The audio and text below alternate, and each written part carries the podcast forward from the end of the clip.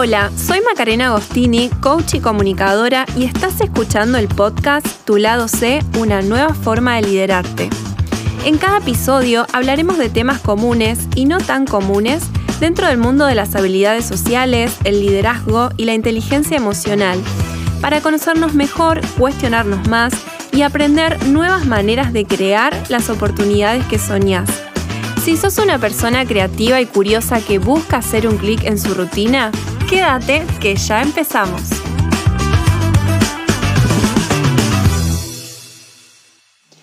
Buenas, buenas, bienvenida y bienvenido nuevamente a otro episodio de Tu lado C. En esta oportunidad vamos a hablar de un tema que mm, realmente me gusta muchísimo que fue incluso uno de los temas que me decidió a emprender, a tener mi propia marca personal y a dedicarme justamente a que cada persona pueda desarrollar esta competencia que tanto beneficio nos trae, que tiene que ver con la asertividad, con la comunicación efectiva, dicho en criollo, si todavía no sabes bien de qué se trata la asertividad. Y para muchas personas la comunicación puede ser un tema cotidiano porque la realidad es que nos comunicamos todo el tiempo, em, en distintas situaciones, a veces con mayor facilidad que otras, pero todo el tiempo estamos en conversaciones. El tema es que cuando empezamos a ver problemas en nuestras relaciones, en nuestro trabajo, eh, cuando no nos gustan los resultados que tenemos, es donde nos empezamos a dar cuenta que quizás la comunicación está fallando. Y ahí le vamos prestando un poco más de atención. Igualmente, muchas veces se le echa la culpa a la comunicación o a la falta de comunicación, pero yo creo que la comunicación viene a ser el síntoma que muchas veces muestra que hay algo en el fondo, algún motivo en particular, que desata este problema de comunicación o esta falta de comunicación.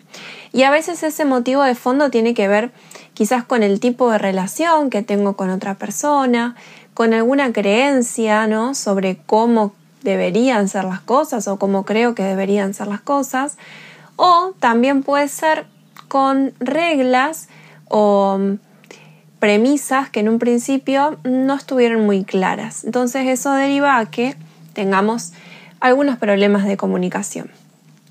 Pero en definitiva, siempre en la comunicación todo es muy lindo hasta que nos toca alguna situación en particular donde tenemos que enfrentarnos a una conversación sobre algún tema sensible o que resulta difícil para nosotras. Quizás porque tenemos que marcarle un error a alguien, porque tenemos que hacer un reclamo o incluso aceptar una crítica constructiva o un feedback de otra persona. En definitiva, hay muchos condimentos en la comunicación que justamente hacen que de pasar a ser algo tan cotidiano y muchas veces simple desde el punto de vista eh, justamente diario, puede pasar a ser algo realmente complejo. Pero básicamente porque los seres humanos somos complejos. Es así.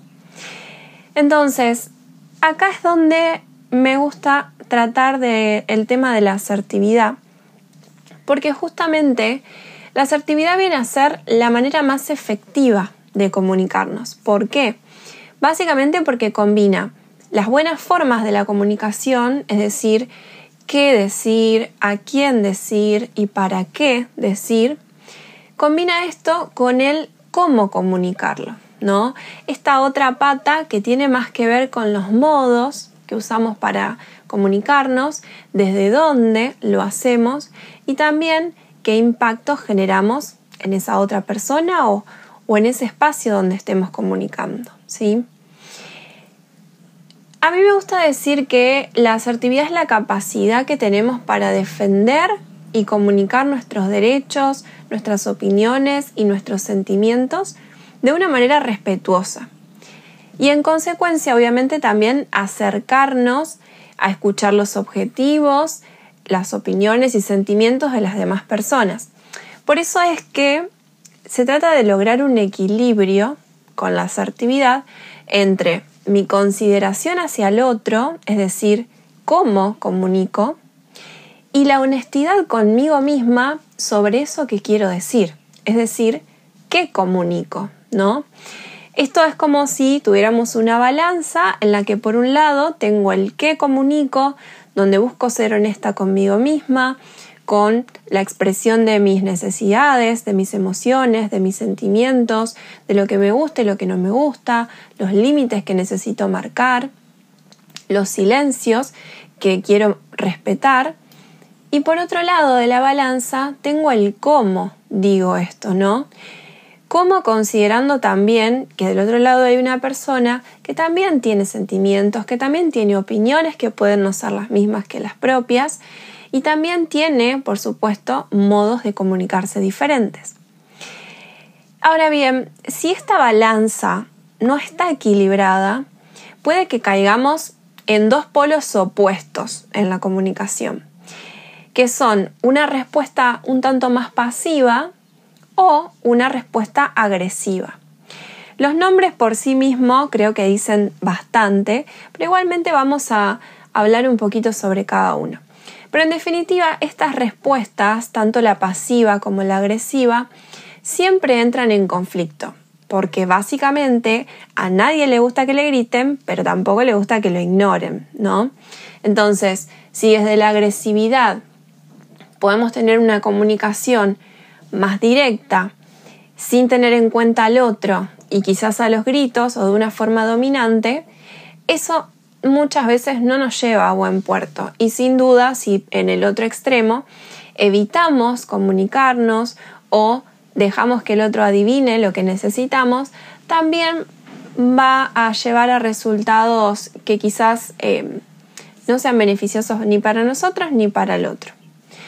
Entonces, básicamente, si en esta balanza el qué, es decir, ser honesta conmigo misma y con lo que quiero tiene más peso que el cómo, es decir, si todos mis principios y necesidades tienen más importancia que cómo digo esto al otro, más allá de que lo escuche o no lo escuche o cómo le impacte, puedo caer en una respuesta agresiva. Acá es donde voy a descuidar los modos en los que me comunico y donde si solo tengo en cuenta lo que siento, pienso y quiero, puedo dejarme llevar por mis emociones, por mis pensamientos y decir cosas en automático. Es donde paso a tener más una reacción, una respuesta automática hacia afuera, que quizás a pensar en cómo esto que quiero decir puede llegar a impactar en la otra persona, qué consecuencias puede traer, ¿no? Pasando a tener este tipo de respuesta, es positivo en el sentido de defender nuestras necesidades y poder expresar nuestros sentimientos. El problema es cómo se hace, que muchas veces puede ser de una manera abusiva o quizás dominante o impulsiva y que incluso también puede llevar a frustrarnos, porque si todo el tiempo vamos por la vida teniendo este tipo de respuestas, probablemente del otro lado no nos escuchen o nos eviten. Entonces, acá es donde tenemos que empezar a chequear si quizás estamos interrumpiendo mucho a los otros al momento de hablar, si no dejamos que expresen sus opiniones, aunque sean diferentes a las nuestras, si nos cuesta controlar las emociones al momento de comunicarnos, si quizás estamos hablando desde el enojo o estamos procesando ese enojo antes de comunicar algo. Ver también si em, pensamos solo en nuestras propias necesidades o pensamos también en la mejor forma de traerle una, una devolución a otra persona, un feedback o quizás una crítica constructiva. Y pensar también en los modos que tenemos hoy para expresar una opinión si solamente nos paramos desde nuestra propia verdad y como si fuera la única e irrepetible, o si estamos abiertos a escuchar otras verdades, aunque no las aceptemos, aunque no las tomemos.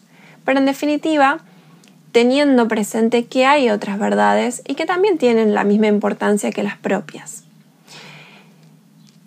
Hay otra respuesta, como te decía, en la balanza, que tiene que ver con si el cómo lo digo tiene mayor peso que el qué digo, ¿no? Si tengo más presente qué voy a decirle al otro, digamos, cómo le voy a transmitir esto para quizás que no se enoje, para mm, evitar un conflicto, por el miedo a lo que puede llegar a decir, para no quedar mal, por vergüenza.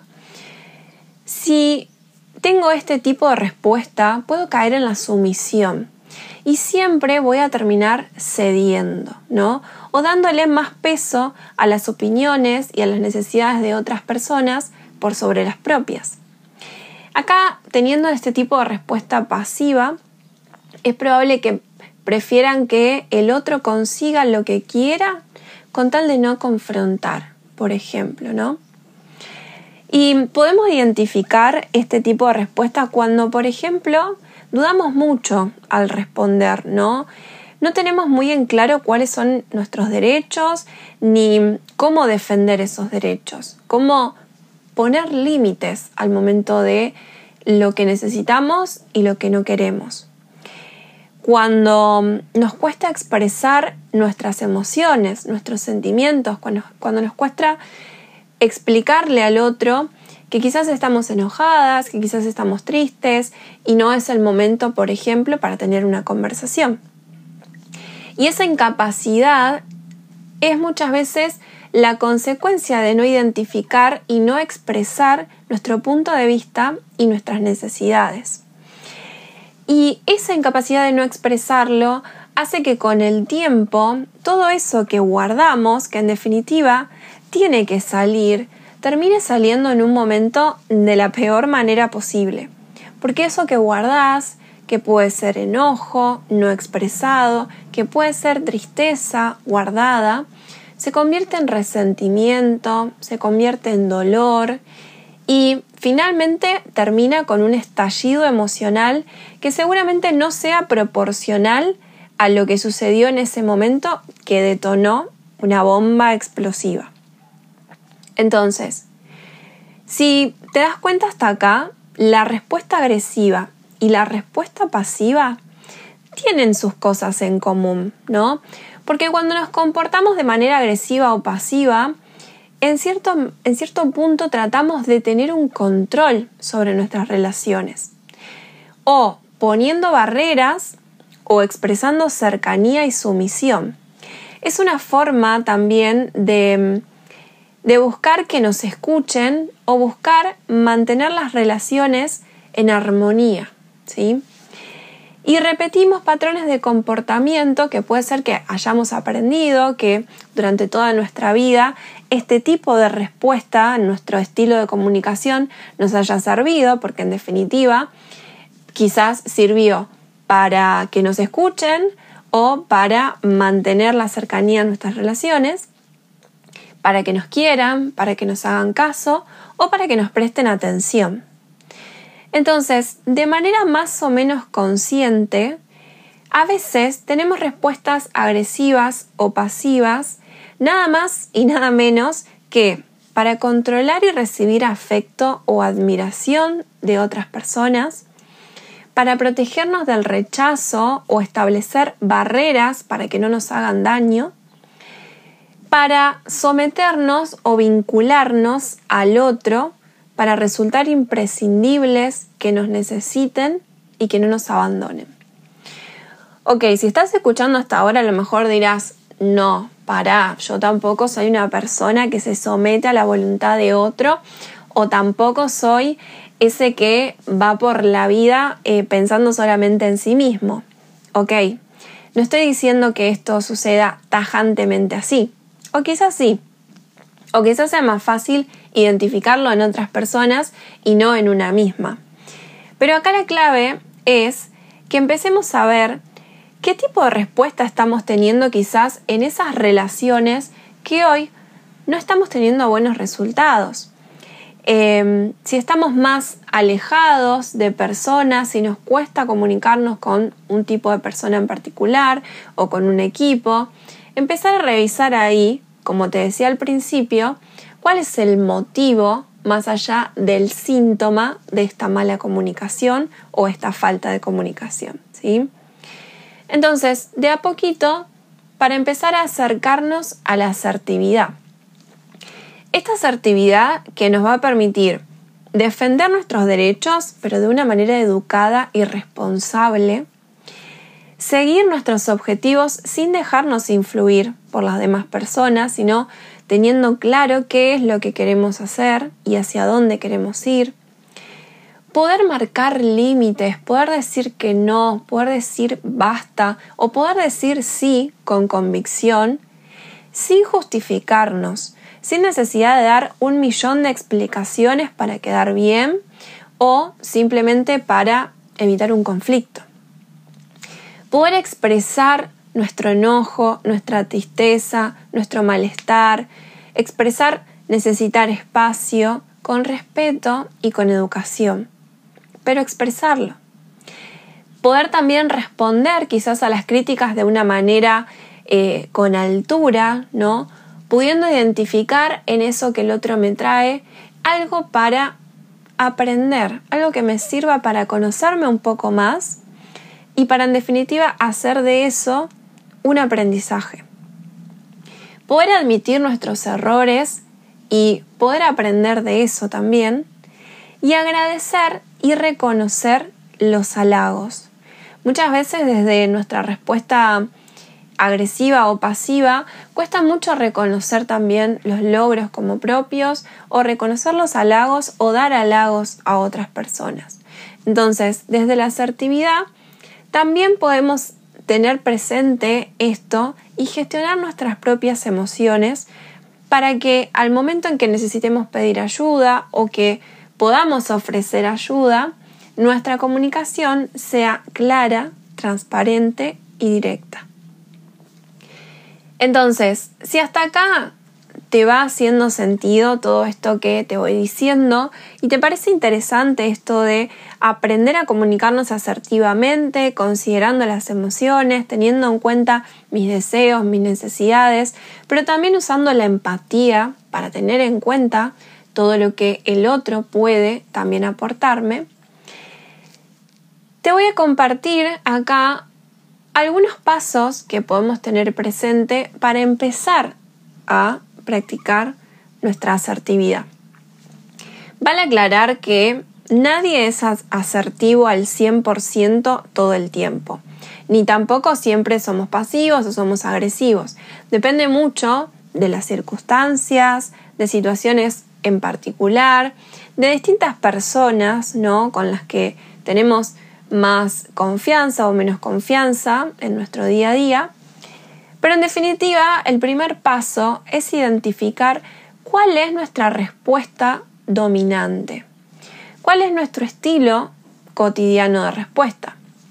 Quizás con esto que te acabo de decir en este episodio sobre los tres estilos, te das cuenta que normalmente tenés un estilo más pasivo y sueles ser más de escuchar que de hablar, o quizás te das cuenta que interrumpís mucho en tus conversaciones, entonces tenés un estilo más agresivo.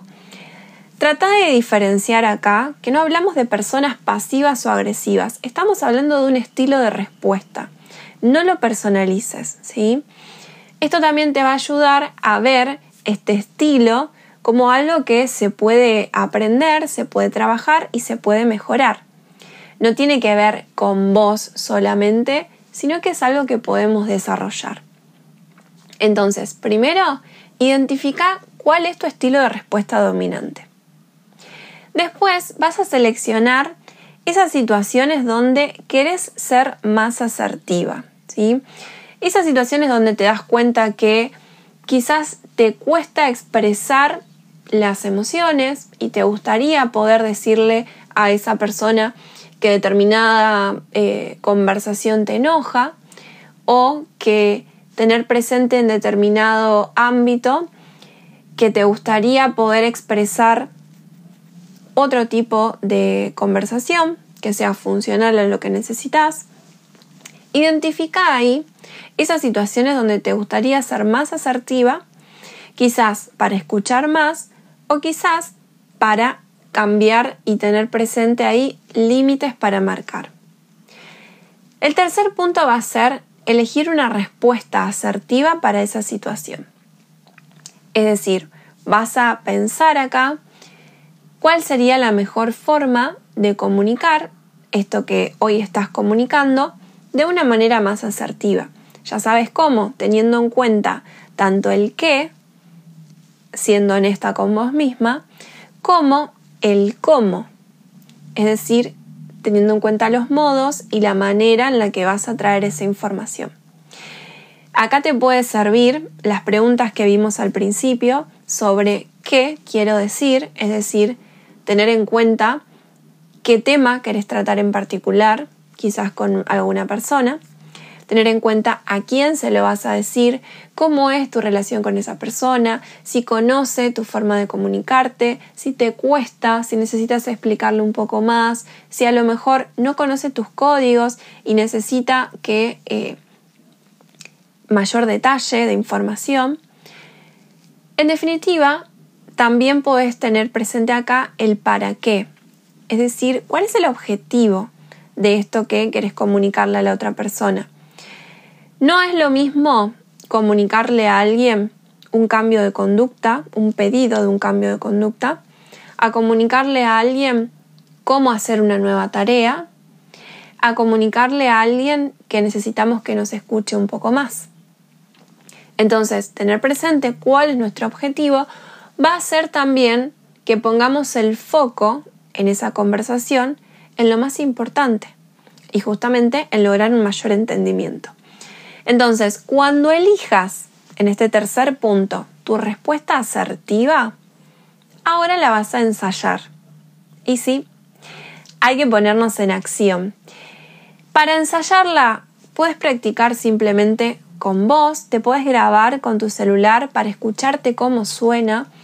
Tener presente que si es una conversación importante, la tienes que tener cara a cara. No es lo mismo un mensaje de WhatsApp, cómo se puede interpretar, con una conversación cara a cara, viendo el lenguaje corporal de la otra persona, la mirada, los silencios, etc.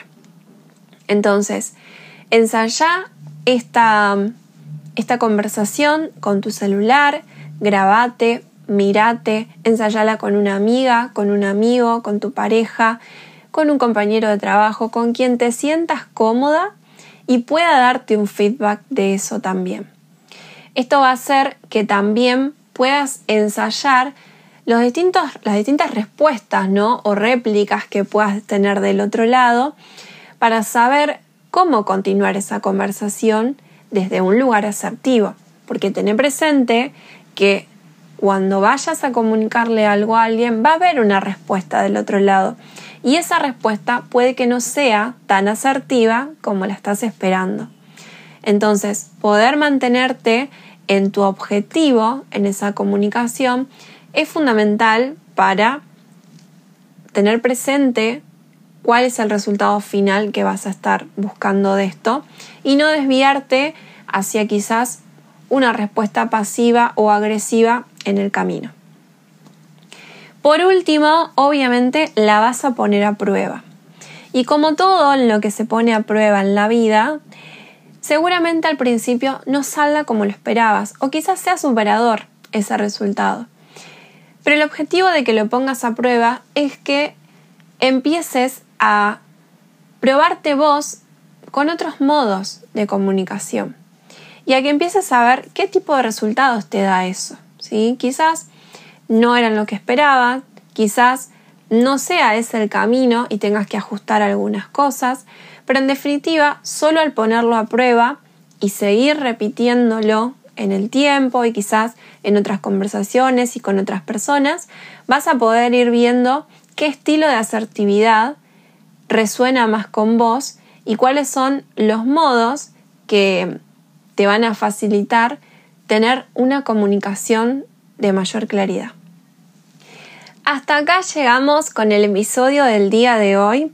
Espero realmente que empieces a cultivar esta asertividad en tus comunicaciones, que empieces al menos a tener en cuenta este qué y cómo fundamental para tener conversaciones más responsables, que tengan un objetivo, que tengan un fin y que en definitiva te ayuden también a lograr mayor claridad en tus resultados del día a día. Si te gustaría conocer mucho más de esta herramienta, de la asertividad y también de gestión emocional para comunicarte con mayor claridad, te espero en el workshop Liderarte. Recordá que es el miércoles 9 de noviembre y miércoles 11 de noviembre a las 18 horas Argentina, donde vamos a aprender a impulsar tu autoliderazgo desde la inteligencia emocional. Podés inscribirte en mis redes sociales, vas a encontrar el link. Yo voy a estar muy contenta de verte ahí en vivo en estos dos encuentros. Y nos escuchamos por acá en el próximo episodio de Tu lado C. Un abrazo.